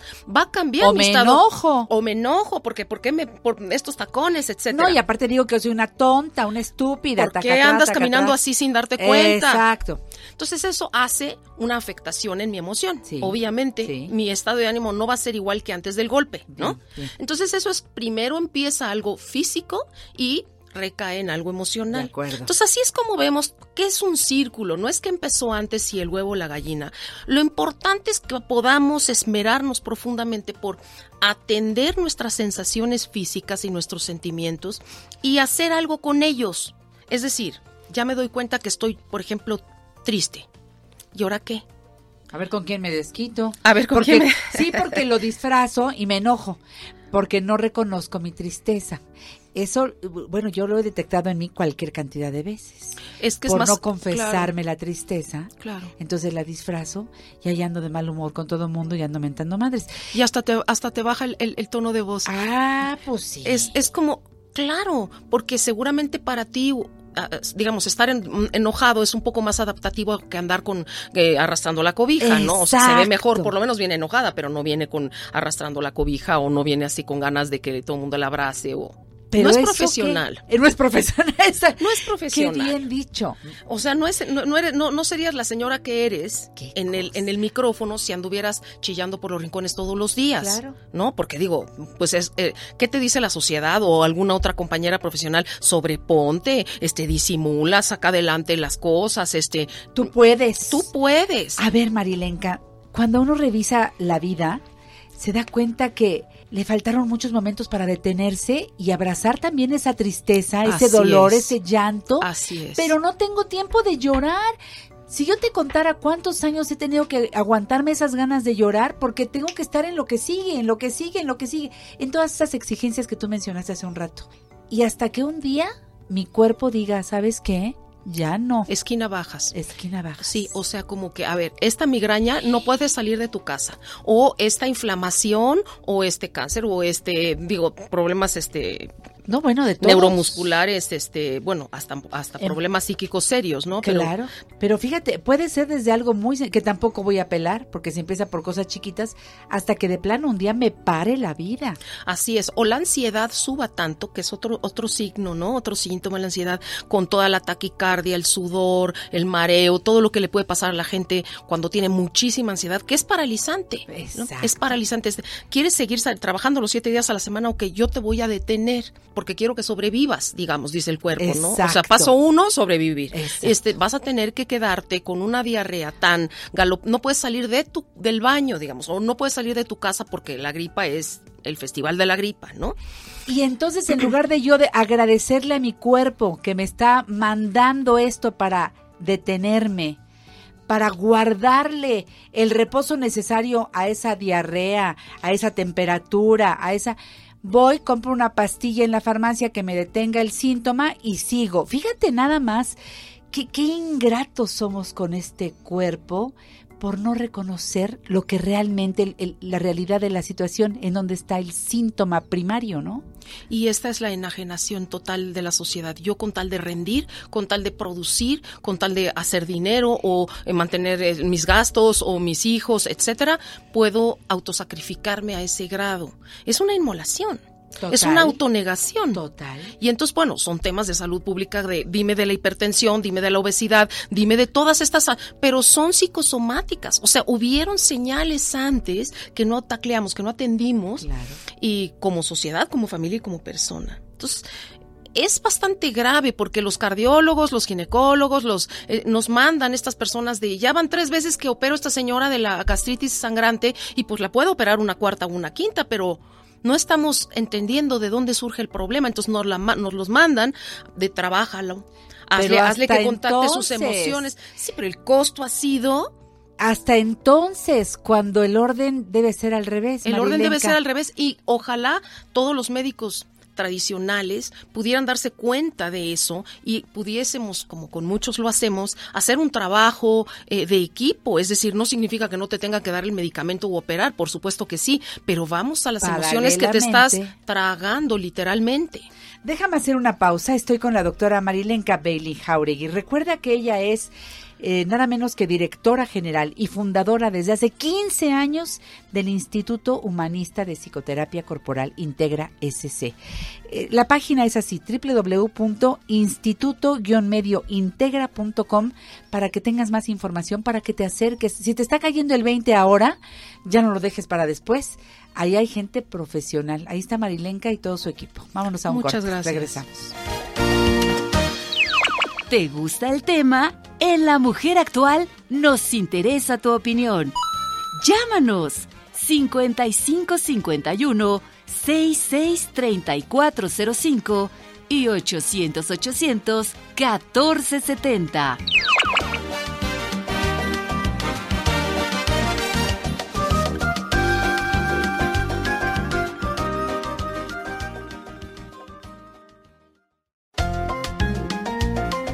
Próximo domingo en el programa La Mujer Actual, 5 de enero, estarán con nosotros los tres Reyes Magos. Además, Albert Chávez con finanzas personales. Y Pamela Jan con lenguaje persuasivo. Margarita, naturalmente. ¡Ay, qué fiesta! No se lo pierdan, los tres Reyes Magos y yo por Telefórmula. Los domingos, Janet Arceo y la mujer actual se ve por Telefórmula. Canal 121 de Easy, 157 de Sky, 354 de Dish y 161 de Total Play. Te esperamos a las 12 del día, hora del centro.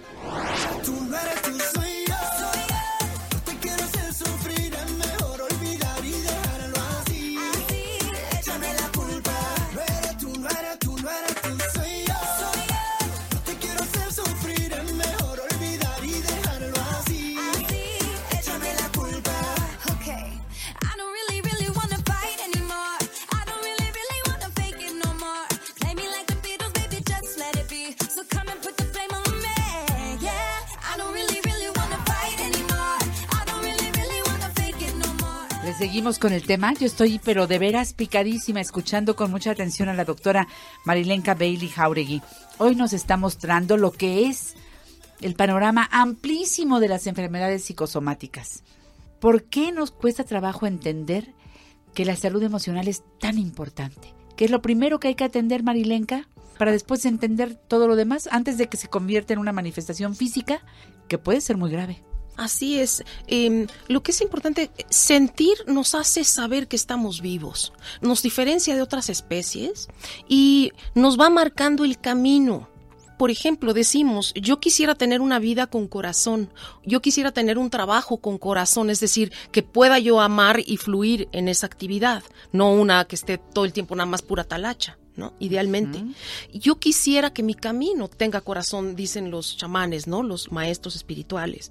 Encárgate de que tu camino tenga corazón y solo puede tener corazón una relación, cualquier compromiso, si es que yo tengo contacto con mis sensaciones físicas, que son primero, y después con los sentimientos que están atrás de estas sensaciones, y desde luego con las necesidades. En vez de ser un robotito que nada más cumplo, cumplo, cumplo, cumplo, y me pagan, me pagan, me pagan, ¿no? O sea, es decir, además de trabajar y recibir dinero a cambio, ¿cómo voy a hacer para entender y lo que tú mencionabas hace rato que es muy importante, aceptar incondicionalmente mis sentimientos. Y yo creo que les tenemos miedo.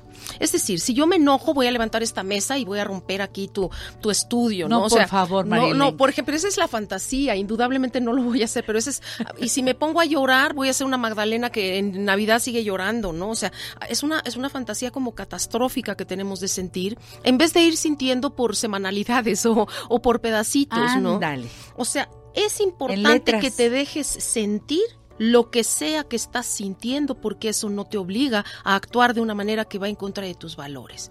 Puedo tener ganas de matar gente, sí, sí la he tenido. Nunca he matado a alguien y espero nunca hacerlo. O sea, es decir, yo puedo sentir y seguir controlando mi conducta y ser dueña de mi conducta. Ahí es donde tenemos que fortalecer esa capacidad de decir, tengo ganas de comerme tu manzana, pero no lo voy a hacer porque es tuya. ¿Sí me explico? Porque no creo en el hurto. Sí, es que hay un valor exacto, mío, o sea, sí. que, que me detiene, una educación, lo que tú quieras. claro. Entonces yo puedo controlar eso, pero dejármelo sentir es importantísimo. Puedes hacerlo solo. Si no puedes hacerlo solo, tienes que pedir ayuda terapéutica. Te recomiendo mucho que pidas ayuda terapéutica profesional, Ay, no, qué bueno que lo no dices. consejito esquinero, porque la verdad es que estas personas que toman talleres y demás y creen que son terapeutas, es formar terapeutas, yo me dedico a formar terapeutas de verdad, es una mm, cuestión muy larga, muy compleja. Ser terapeuta lleva horas de cocción, ¿no? Ser un profesional. Entonces, consíguete un profesional con quien hablar y expresar tus sentimientos y cuídate de no hacerlo en lugares donde no vas a hacer contenido y cuidado como debe de ser. O sea, no te vayas al zócalo a, a desahogar, ¿no? No vayas a la casa de la familia política a, a- a llorar. Si me explico, Ah, eh, quizás un fuera de lugar, ¿no? Sí, porque piensas que nada más lo que quieres, lo que necesitas es desahogarte, porque si ya lo hablas, ya con eso No. baja el agua del cantarito y ya no se desborda. Fíjate que no. No, porque te puedes lastimar al doble, porque no va, puede, puedes recibir rechazo, burla, etcétera. Lo que necesitamos es desahogarnos Claro. y que quien escucha y este, tenga las herramientas empáticas y compasivas necesarias para que lo que yo digo no sea juzgado y no me lastime al doble, ¿no? y que después te diga cómo puedes canalizar las cosas. Exactamente, Pues si no, ¿qué exactamente. chiste tiene? Exacto, qué chiste tiene. No nada más es bajarle a la olla express. La cuestión es eh, investigar qué está teniendo el fuego tan alto. Exacto. ¿Por qué la olla es olla? Es decir, ¿por qué no puede ser un cántaro más abierto? O eh, es necesario saber con quiénes yo sí puedo mostrar mi vulnerabilidad, mi miedo, mi enojo, etcétera. Por otro lado, tenemos que no aguantar. No reprimir, y eso para el pueblo mexicano creo que es todo un reto, que somos muy aguantadores, muy, muy cállate tantito, muy síguele, muy no, no, no hagas olas, muy eh, calladita te ves más bonito, ¿no? O sea, no. Cierto, más las mujeres, ¿eh? Sí, pero los hombres en, en lo vulnerable y en lo triste también tienen, o sea, los hombres no lloran. O sea, los hombres no lloran. Cuando ves llorando a un hombre dices, oh my God, ¿qué hago ahora? ¿Ahora qué hago con esto? Tienes razón. No reprimir entonces y negar lo que siento. Bueno, no me molestó tanto. Bueno, no, este, no fue para tanto. Este, no, no le muestres que te molestó porque, no, o sea, estas falsas eh, vanidades de negar. La otra es disimular. Haz como que no lo viste. Haz como que no sucedió. Haz como que nadie tiró la leche. Haz como, sí, cuando, cuando es falso. Es decir, con todas estas cosas de posponer los sentimientos, ahora que tenga dinero voy a ir a terapia y voy a trabajarlo, ¿no? O anestesiarlo con televisión, con pues lo clásico, cual- Alcohol, cualquier etcétera. comida y relaciones. lo anestesio, entonces nutro la máscara. La parte de máscara que todos tenemos, Sí. que tiene una utilidad muy grande, pero que me la creo en el espejo, que me dice, síguele, síguele, síguele. Tú no sientes cosas, se molestas. A ti no te está doliendo el estómago ni te está nada. Síguele, síguele, síguele. Entonces nutro la máscara y no esta parte verdadera que sí tiene sentimientos. Entonces, al final de cuentas, hay un tema muy triste porque es la autotraición. Al final de cuentas, no me estoy pelando a mí misma a la necesidad que sí tengo de, por ejemplo, detenerme porque estoy cansada o de hacer De algún reconocer. Sí, de reconocer que no, que esta gastritis me dice que me tragué algo que no puedo procesar y que tengo que detener a hacerlo, ¿no? Que no es que estas piedritas no fueron tan fáciles, Así digamos, ¿no? O sea, por es. más que las haya yo molido, son piedras. O estas personas que no pueden soltar y nomás hay, hay una gran población mexicana que no puede ir al baño. Va al baño con fanfarria, ¿no? O sea, es decir, no podemos ir al baño. ¿Por qué no podemos? Porque no soltamos Porque nada. en no la solta, vida. nos aguante, aguante, aguante, aguante, aguante. Y, el- y la pregunta es, eh, ¿a los 90 voy a dejar de soltar? ¿Cuándo voy a dejar de soltar? O sea, ¿cuándo voy a poder soltar? Entonces, no nutrir la, la máscara, ser, atrevernos a ser honestos con nosotros mismos. La verdad, esto que me dijiste, sí me dolió. Precisamente porque te quiero y me importas, esto sí me dolió y quisiera platicarlo contigo. No me voy a morir de eso, pero sí me dolió, sí me molestó, sí, sí tuve ahí un, un- me pasó algo, ¿no? Y tienes todo el derecho a hablar de lo que tú sientes con Sí. determinadas cosas que te hace el otro. Claro, claro, es parte de, de que una relación crezca además. Exactamente. Y las relaciones que aguantan vara, sí tienen que aguantar los sentimientos. Claro. Claro, porque digo, si va a ser máscara contra máscara, pues qué, qué amistad es, o sea, digo, a mí en lo personalísimo me da mucha flojera. No, no, no, no, no, y no te lleva nada. No te lleva nada y está, está muy bien para la foto encima de la chimenea, ¿no? Sí, Como pero en no. estos cuadros así. Y otra cosa que es muy importante hacer, creo yo, para este tema de las emociones, que, que indudablemente son, llenaríamos capítulos y Pero capítulos. estamos aquí a ritmo de radio. A ritmo de radio, yo creo que tenemos que detenernos para decir qué es lo que me nutre, no a mi familia, ¿eh? a mí individualmente, primera persona del singular. Me nutre ir a exposiciones sola. Me nutre caminar en el parque con mi perro. Me nutre, ¿sí me entiendes? Leer libros que no tienen que ver con la chamba. En mi caso, por ejemplo, literatura. Me nutre muchísimo. No es que nos nutre, porque ahí me, me estoy ya posponiendo. Es a mí que me nutre. ¿Cuántas veces al mes? A ver, ¿qué voy a hacer que me nutre? Caminar mercados de México. Sacar fotos. No tiene que ser ir a París. No tiene que ser algo así estrafalario de, ¿no? Irme al, al Taj Mahal o así, cosas así. Algo específico que puedo meter en mi cotidianidad. ¿Qué me nutre? Esto de detenerme a nutrirme descansa muchísimo todo el sistema simpático y parasimpático, es decir, me baja el estrés. Y estas no me las brinco. O sea, es mi tiempo, es mi Eh, espacio. Exactamente. Y como son mis nutrientes, así Hágale como, como quiera. eh, puede pasar lo que sea, pero yo voy a nutrirme. Exacto. Como no te debes brincar tiempos de comida, no te Ah, puedes brincar es. estas nutriciones. Estas nutriciones que son Muy bien, breves. Muy bien. Otra cosita que yo recomendaría muchísimo para la vida emocional es practicar decidida y voluntariosamente el agradecimiento. Claro. El agradecimiento parece, por toda la ciencia que está atrás de lo que estoy diciendo, de verdad me quita el estrés, me hace funcionar todas mis sustancias, digamos, todas mis hormonas de alegría, me hacen tener una actitud más positiva para ver lo que sí hay en el mundo, en mi mundo, aunque haya poco. Y el agradecimiento trae más agradecimiento y trae más cosas que agradecer, indudabilísimamente. ¿Es más saludable el agradecido? Sí. Esa cadena está bonita. Esa cadena es divina y además depende de ti que puedas decir, a ver, hoy agradezco estar aquí contigo, por ejemplo. Qué lindo está esto. Y podría seguir la doctora eh, Marilenka Bailey con mucho más. Creo que nos dejas aquí una reflexión importantísima. Revisa cuántos problemas psicoemocionales traes. Yo creo que ya es tiempo de buscar ayuda. Yo te puedo invitar al Instituto Integra, de verdad te lo digo. Están en un lugar muy céntrico, www.instituto-mediointegra.com. Ahí está Marilenka y todo el equipo de magníficos profesionales dedicados a eso, ¿verdad Marilenka? Y a, seguir es. preparando a más. A seguir preparando a más, a más agentes de cambio. Con mucho gusto estamos para servirles, los, los atendemos por allá. Eh, Tienen con- consulta, consulta, es- fo- terapias, formamos, este. formamos es- profesionales, Muy formamos bien. profesionales. Te agradezco muchísimo la invitación. Yo a ti, Marilén. Muchas Hasta gracias. la próxima. Siempre es un placer verte. Muchas gracias. Nos vamos, disfruten el día y nos encontramos mañana en punto de las 10. Ahora, Flor Rubio. Adiós. Sin miedo, lo malo se nos va volviendo bueno. Las calles se confunden con el cielo y nos hacemos aves sobrevolando el suelo así sin miedo. Si quieres las estrellas, vuelco el cielo. No hay sueños imposibles ni tan lejos. Si somos como niños, sin miedo a la locura, sin miedo a sonreír,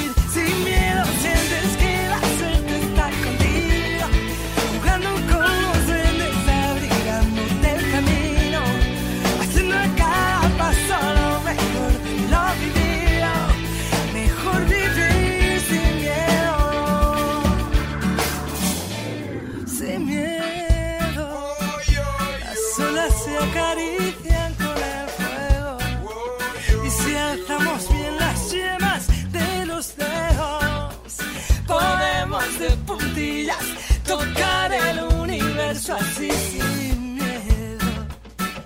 Las manos se nos llenan de deseos que no son imposibles. Get to Kohl's during our biggest jean sale, going on this Thursday through Monday. Get 40 to 50% off Levi's for the family, and get men's and women's denim just $24.99 and under.